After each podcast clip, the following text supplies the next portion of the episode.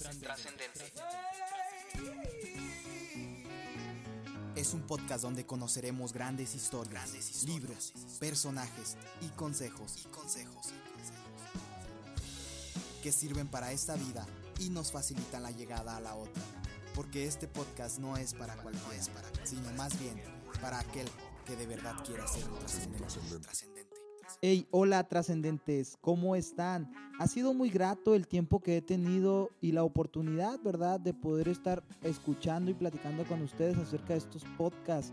Yo creo que han sido de bendición en lo personal para mí. El platicar con ciertos hermanos ha sido una bendición total. Y gracias, ¿verdad? A todos los que me apoyan, los que me envían sus mensajes. Para mí son de mucho ánimo y de mucho y de mucha estima, ¿verdad? Que ustedes me apoyen a través de un mensajito y que apoyen compartiendo estos podcasts. El día de hoy quiero dejarte una predicación de domingo. Como ya sabes o si no sabes te lo digo, estoy como copastora en una iglesia aquí en la ciudad de Chihuahua y pues tuve la oportunidad de predicar este domingo pasado. Entonces te lo dejo aquí, es lo más reciente, espero y pueda ser de bendición para tu vida este podcast que es una predicación. Gracias por escuchar, gracias por todo, por apoyar e impulsar esto. Te invito a que si te gusta puedas compartir este audio con alguien más y pues disfrútalo. Y en lo que tomas tu lugar vas buscando el libro de Jeremías. Vamos a buscar el capítulo 29 del libro de Jeremías, ¿verdad? Jeremías era un profeta. Te contextualizo un poco para que entiendas de lo que te voy a estar hablando. Jeremías era un profeta muy especial. Muchos dicen que Jeremías era el profeta llorón, ¿verdad? Sin embargo, lo que él hizo, no cualquiera de nosotros lo hubiera hecho. Y en este momento, ¿verdad? El pueblo de Israel está bajo cautiverio. Está bajo el pueblo, la gobernatura del rey de Babilonia. Y llegaron hasta ese lugar porque Dios se molestó tanto con ellos, ¿verdad? Que les dio, les envió al rey de Babilonia como una lección con la intención, ¿verdad?, de que Dios, de que el pueblo de Israel volviera su corazón hacia Dios. Ahí es donde nos encontramos. El pueblo está, está a lo mejor fatigado, está a lo mejor cansado, porque llevan ya algunos años ahí y no ven un hasta cuándo, ¿verdad? No ven un final. Y yo le he puesto, ¿verdad? Por título a esta predicación, una frase muy juvenil, no se vaya a asustar cuando la escuche, ¿verdad? Yo le he puesto a esta predicación, X la vida sigue. No sé si tú tienes hijos o tienes eh, familiares jóvenes y has escuchado esta frase, X, la vida sigue. Esta frase, ¿verdad? Es comúnmente utilizada por los jóvenes hablando o haciendo alusión a que no importa la situación por la cual pasen, no importa la situación que estén viviendo, X dicen, la vida sigue, o sea, le doy vuelta a la hoja y continúo, ¿verdad? No me puedo atascar en esa situación y a pesar de los momentos de dolor, de frustración, X dicen, la vida sigue. Y esta predicación es dedicada para todos aquellos, ¿verdad? Que a lo mejor vienen cansados, que a lo mejor vienen frustrados, vienen fatigados. Y que incluso en estos tiempos de COVID, ¿verdad? Ustedes dicen, ¿ya cuándo se va a acabar esto? Estoy harto. Ya quiero salir con mis amigos y no quiero traer este bozal en la cara. Quiero ser libre. Y yo no sé cuándo se va a acabar, iglesia, pero hoy te quiero decir esta frase juvenil. X, la vida sigue, la vida tiene que continuar, la vida no se puede detener, tú tienes que emprender, tienes que seguir con tus proyectos, van a cambiar, pero la vida sigue. Estamos ahí, Jeremías 29, 4, y dice así la palabra del Señor. Así ha dicho Jehová de los ejércitos, Dios de Israel, a todos los de la cautividad que hice transportar de Jerusalén a Babilonia edificad casas y habitadlas y plantad huertos y comed del fruto de ellos. Casaos y engendrad hijos e hijas, dad mujeres a vuestros hijos y dad maridos a vuestras hijas para que tengan hijos e hijas y multiplicaos ahí y no os disminuyáis. Los jóvenes se aferran a esa palabra y dicen amén, ¿verdad? La arrebatamos. Y dice, y procurad la paz de la ciudad a la cual os hice transportar y rogad por ella, dice. A Jehová porque en su paz en la paz de la ciudad tendréis vosotros paz. Porque así ha dicho Jehová, el Dios de los ejércitos, Dios de Israel. No os engañen vuestros profetas que están entre vosotros, ni vuestros adivinos, ni atendáis a los sueños que soñáis. Dice, porque falsamente os profetizan. Ellos en mi nombre, dice. No los envié yo, ha dicho Jehová. Porque así dijo Jehová, cuando en Babilonia se cumplen los 70 años yo los visitaré y despertaré sobre vosotros mi buena palabra para haceros volver a este lugar. Dice, porque yo sé los pensamientos que tengo acerca de vosotros, dice Jehová, pensamientos de paz y no de mal, para daros el fin que esperáis. Dice, entonces me invocaréis y vendréis y oraréis a mí y yo los oiré y me buscaréis y me hallaréis porque me buscáis de todo vuestro corazón. ¿Ahora entiendes el propósito de todo esto? La intención que tiene Dios, porque me buscaréis de todo vuestro corazón. Y es ahí donde se deleita el Señor. Es ahí donde Él se siente que ha cumplido su propósito cuando tú y yo le buscamos de todo corazón. Como ya les dije, ¿verdad? Hubo varias deportaciones, la Biblia nos registra por lo menos tres deportaciones que el pueblo de Israel sufrió. Y esta es una de ellas. La manera en la que se llevaban a las personas era empezando por la gente de poder y luego iban, disminuyendo. Por lo tanto, ¿verdad? El profeta Jeremías, si él hubiera querido, si hubiera podido ir como parte de la deportación y hubiera estado ante el palacio del rey, porque Jeremías no era cualquier persona, era un hombre inteligente, era un profeta. Los reyes, ¿verdad? Sabían y conocían que un profeta no era cualquiera. Por lo tanto, ¿verdad? Era una persona respetada. Si él hubiera querido, si hubiera podido ir, pero él no quiso. Él se quedó, ¿verdad? Con los pobres, con los menospreciados, porque él estaba predicando ahí la palabra de Jehová. Dice que le envía esta carta a los que están en Babilonia y les declara ciertas verdades que muchos falsos profetas, porque había falsos profetas, el versículo, el capítulo 28 habla, por ejemplo, de uno de ellos llamado Ananías, un falso profeta, el cual estaba estableciendo y diciendo, yo hablo de parte de Dios y Dios dice que este tiempo de cautiverio ya se va a acabar. Falta bien poquito. Pero la realidad es que faltaban 70 años, no faltaba tan poquito. Como hoy en día muchos falsos profetas se levantan, ¿verdad? Y establecen leyes y conocen y dan a conocer palabras de parte de Dios que en realidad son a beneficio propio, ¿verdad? Falsos profetas como en la antigüedad hoy en día siguen existiendo. Pero dice el Señor, hey, no les hagan caso. Porque yo voy a despertar mi palabra, que es la Biblia. Hoy en nuestros tiempos es su Biblia, nuestra Biblia. Y podemos leer en ella la palabra profética más segura, ¿verdad? Que es la palabra de Dios. Así que me gustaría que en este texto que acabamos de leer aprendiéramos algunos, algunas lecciones de los versículos, ¿verdad? Y que las aplicáramos en nuestra vida. Lo primero, ¿verdad? Jeremías 29, 4. Dice, así ha dicho Jehová de los ejércitos, Dios de Israel, a todos de la cautividad que hice. Está hablando en primera persona. ¿Quién fue el que hizo llevarlos? Como cautivos? Ustedes me responden. Dios, ¿verdad? Dice, ¿qué hice? O sea, nadie lo mandó, no se le salió de las manos que el rey se fuera y, y llevara bajo cautiverio.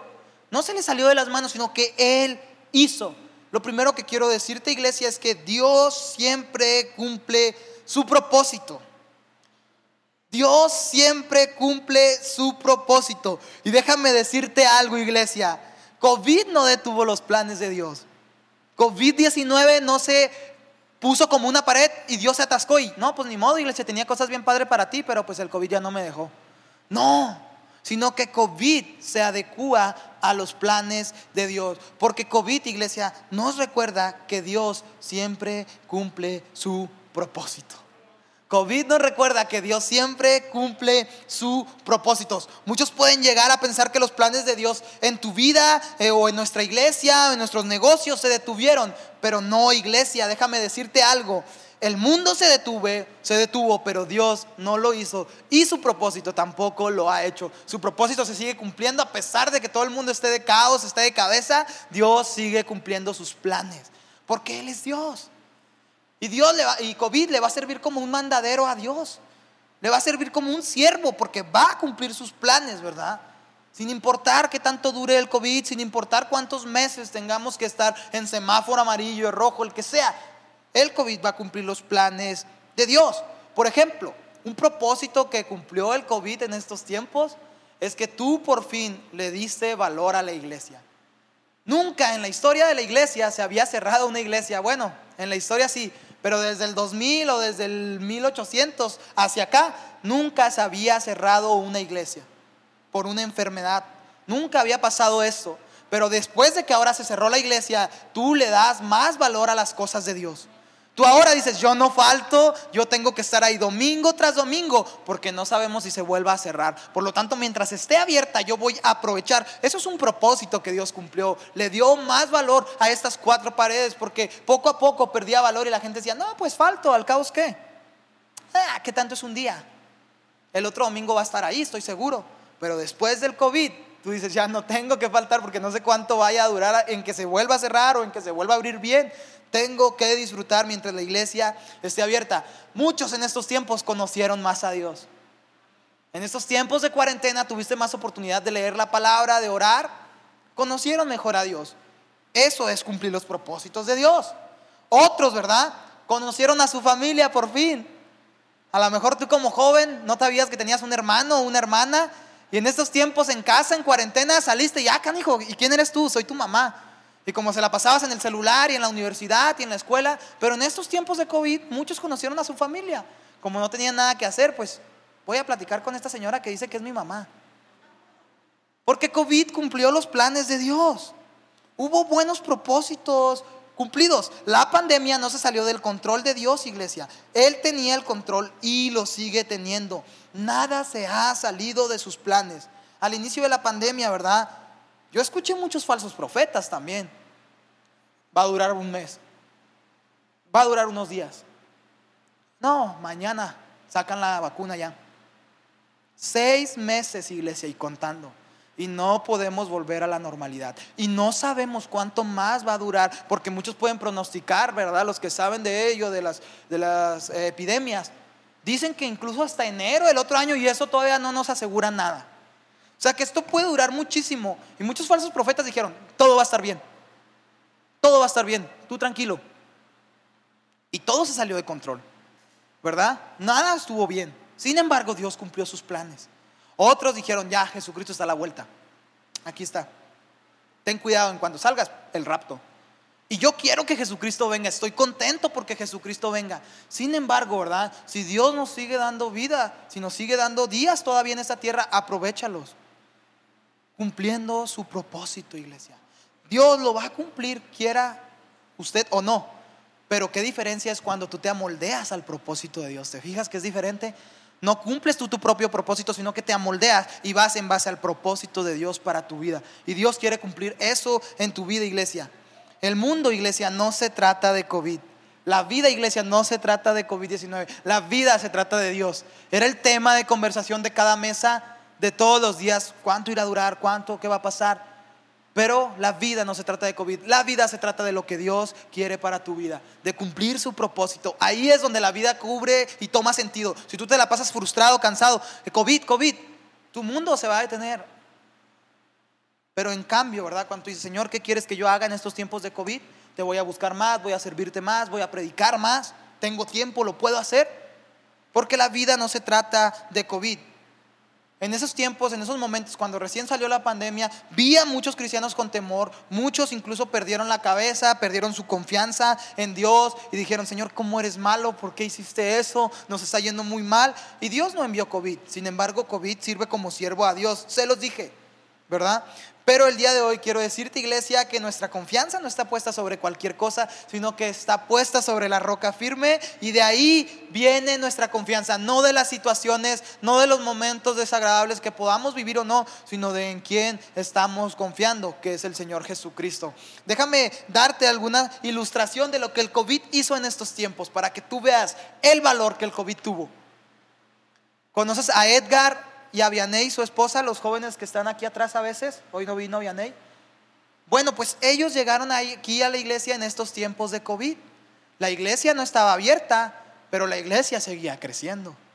Daniel, el joven que está aquí en el piano, que parece modelo de Hollister, es una marca de ropa, uno de mis mejores amigos, llegó a la iglesia en tiempos de COVID.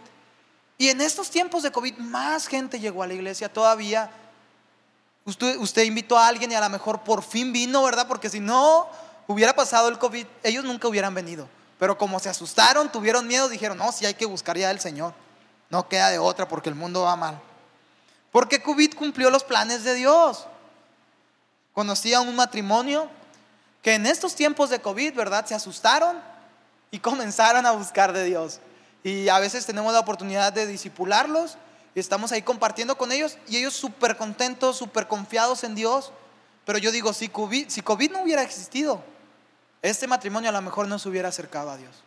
Pero Dios utilizó el COVID para cumplir su propósito. Y eso es algo increíble, iglesia, porque la iglesia siguió creciendo, aunque no tuviéramos abiertas nuestras cuatro, eh, nuestras puertas, ¿verdad? La iglesia seguía creciendo. La iglesia no se detuvo. Se cerró estas cuatro puertas, estas puertas simplemente, pero la iglesia siguió. En nuestras reuniones de Zoom, los martes de oración, la iglesia seguía y seguía. Y ya ahora, iglesia, no dependemos de las situaciones, sino que dependemos de Dios. Si la iglesia se cierra el día de mañana, no importa, porque yo sigo sirviendo a Dios. Dentro o fuera de la iglesia, estas cuatro paredes no limitan mi servicio, no limitan mi cristianismo, no limitan mi vida devocional. Es bien bonito venir los domingos a adorar todos juntos, pero de lunes a sábado, ¿verdad? Tú no puedes vivir una vida como si nada hubiera pasado y llegar el domingo para llenarte espiritualmente y sales y el lunes comienzan las batallas. Martes, miércoles, jueves y toda la semana dejas de orar, dejas de leer la Biblia, el domingo no te va a servir para llenarte. Necesitas tener una vida espiritual fuera de estas cuatro paredes. Lo segundo, iglesia, la vida sigue, ¿verdad? Se los decía al inicio, X, la vida sigue. Y el Señor les está diciendo al pueblo, hey, bórrense ya de su mente que están bajo cautiverio. Sí, va a ser difícil, van a tener problemas, pero la vida sigue. El versículo 5 dice, edificad casas, habitadlas y plantad huertos. Comed, dice, del fruto de ellos. Casaos y engendrad hijos e hijas, dad mujeres a vuestros hijos y dad maridos a vuestras hijas, para que tengáis hijos e hijas y multiplicaos ahí y no os disminuyáis. La vida sigue iglesia y en los siguientes versículos vemos como Jeremías, ¿verdad? de parte de la palabra de Dios les deja claro al pueblo de Israel que sin importar la situación en la que se encuentren, la vida tiene que seguir. Tus proyectos no se pueden detener. A lo mejor pueden cambiar, no van a ser iguales, pero tus proyectos tienen que seguir. Cuando el Señor les dice, hagan casas, planten huertos. Usted sabe que hacer una casa no es fácil, ¿verdad? Si usted está casado, si usted tiene una casa propia, que no se la hayan regalado, ¿verdad? Que usted la haya tenido que hacer. No es fácil. Primero tienes que hacer la simbra y luego es un gastadero de dinero y luego los albañiles te quedan mal, luego tienes que conseguir otros. Hacer una casa es sumamente complicado. Pero el Señor les está diciendo, hey, si tú tienes un proyecto, síguelo haciendo. O sea, haz casas. Si tú tienes un plan en ese momento, un negocio que quieres abrir, no digas, no, la gente no tiene dinero, ¿para qué lo abro? No, el Señor te está diciendo, hey, yo te voy a prosperar. Haz casas, ¿verdad? Construyelas. Planta huertos. ¿Qué quiere decir? Un huerto, yo no sé mucho de árboles, pero un huerto no crece de la noche a la mañana. Por más que quieras, ¿verdad? Tienes que esperar años para que un huerto pueda crecer y para dar frutos. El Señor dice, hey, florece en estos momentos. No te marchites. Sigue haciendo tus cosas, planta huertos. A lo mejor el hermano Raúl, el hermano Jaime nos pueden ayudar más, ¿verdad? ¿Cuánto puede durar un huerto en crecer? 10, 5, 8 años, no sé. Pero dice, planta huertos y no nomás plantes huertos. Disfruta del fruto de ellos. Y aquí quiero dar una palabra, ¿verdad? Para todos esos hombres trabajadores y esas mujeres, ¿verdad? Que se la pasan trabajando. Está bien que trabajes, qué bueno. Pero déjame preguntarte, ¿estás disfrutando de ese fruto? Porque el Señor les dice, disfruta de ese fruto que tú tanto has trabajado. Puedes trabajar seis días a la semana, pero por favor, dedícale tan siquiera uno al Señor. Dedícale tan siquiera uno a tu familia. No solamente, ¿verdad? Cierres tu cabeza y digas, tengo que trabajar, tengo que trabajar. Conozco gente que ya está jubilada. Ya llegaron, ¿verdad? A su límite de jubilación, les va bien económicamente, pero siguen trabajando, siguen de aquí para allá y les dices, hey, ya, pues ya tienes dinero. No, pero es que me hace falta más. Yo digo, están teniendo frutos, pero no están disfrutando de esos frutos. Un día van a morir y nunca disfrutaron de los frutos de su trabajo. Iglesia, por favor entiende esto, ¿verdad? El trabajo es importante, pero Dios es aún más importante. El trabajo es importante, pero tu familia es aún más importante. ¿Hace cuánto que no te sientas con tu hijo, con tu hija y le dices, hey, ¿cómo te va en la escuela? Hey, ¿cómo andas? Aquellos que están casados, ¿hace cuánto que no se sienten con su esposa y dicen, hey, ¿por qué no nos vamos tú y yo un domingo? Sin los hijos, ¿verdad? De novios. y nos vamos a divertir, a disfrutar del fruto de mi trabajo. Porque eso es lo que Dios quiere. Dios no quiere que se fatiguen y se cansen diokis. Dice, y disfruta del fruto de ellos, ¿verdad? Comed de ese fruto. El versículo 6 dice, casaos y engendrad hijos e hijas, dad mujeres a vuestros hijos y dad maridos a vuestras hijas, para que tengan hijos e hijas, y multiplicaos ahí y no os disminuyáis. Alguien dice amén a esta palabra, ¿verdad? El Señor está diciendo, cásate. O sea, todo va mal, pero tú cásate. Porque Dios se agrada, ¿verdad? Cuando tú decides llevar a cabo una familia. El pueblo estaba en una situación de riesgo, estaba en Babilonia, en un lugar donde no vivían, pero el Señor le dice, sigan. En estos tiempos de COVID, yo soy fotógrafo de bodas. Y el otro sábado estuve en una boda y todos los meses he tenido por lo menos una boda, porque gente le hizo caso a esta palabra. Y tú puedes decir, qué negligentes, ¿cómo hacen bodas en estos tiempos? Y yo en mi casa guardado. Bueno, ¿verdad? Suena negligente para algunos, pero para mí es algo de valor. Por ejemplo, un amigo, ¿verdad? Ya tiene sus añitos, le pospusieron la boda tres veces. Y él dice, yo ya no sé, pero yo me voy a casar. Y yo con miedo digo, qué bueno que se va a casar este año porque a lo mejor el otro ya no sales. Entonces sale este año, ¿verdad? Eres libre de esas cadenas de soltería. Y él se casó y yo dije, qué bueno. Y muchos dicen, negligente. Bueno, pero él ya tiene su familia. Se casó con Susana a distancia, ¿verdad? Algunos andaban con cubrebocas, otros amigos también se casaron. Y digo, qué bueno, ¿por qué? Porque no te puedes detener y decir, no, ya ni modo. Iba a conseguir novia, pero como está el COVID, mejor no. No, ¿verdad? Dios te está diciendo, hey, es momento.